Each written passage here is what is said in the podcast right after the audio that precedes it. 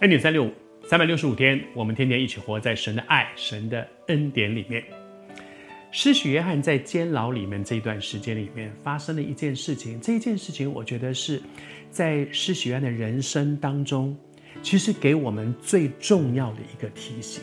我觉得是一个很宝贝的提醒，就是他在监牢里面，人被关在监牢里面，而他的生命受到威胁。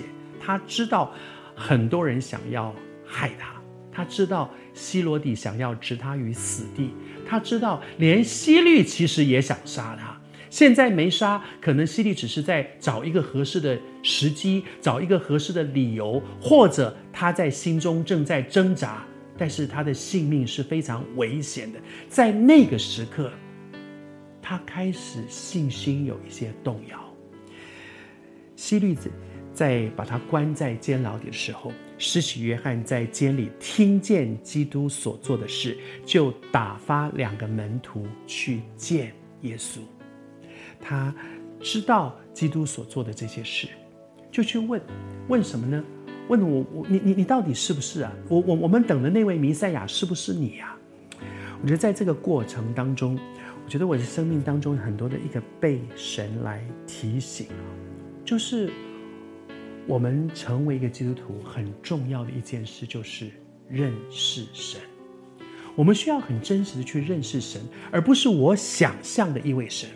你知道约翰这个时候为什么会有一个信心的动摇，有一个疑问，说你到底是不是那位弥赛亚？他曾经是那么清楚地向众人来做见证，说这位就是，甚至他说我看见主跟我说的，圣灵降临在谁的身上，那个人就是我看到圣灵降临他身上，他一定是，他一定是，他曾经是那么肯定、那么有把握的为耶稣做见证，而此刻他的信心动摇，到底是不是你啊？为什么？因为耶稣所表现出来的跟他认定的那个弥赛亚不一样。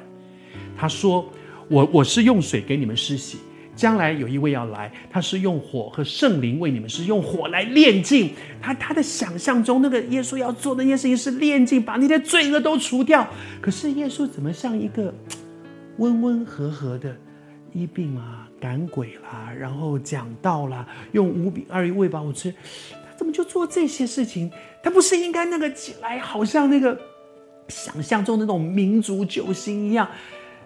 耶稣所呈现的跟他所期待的不同，以至于信心就动摇。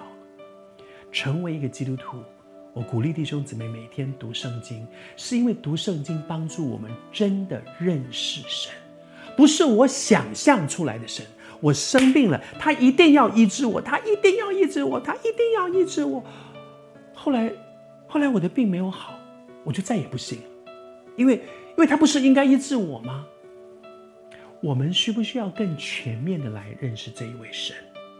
我们可不可以在我们的生命当中更真实的有一个信心的根基，叫做即或不然，就是整件事情的发展，其实跟我所想的。不未必一致的时候，我仍然相信他就是那一位恩典的主，更真实的来认识这一位独一的真神。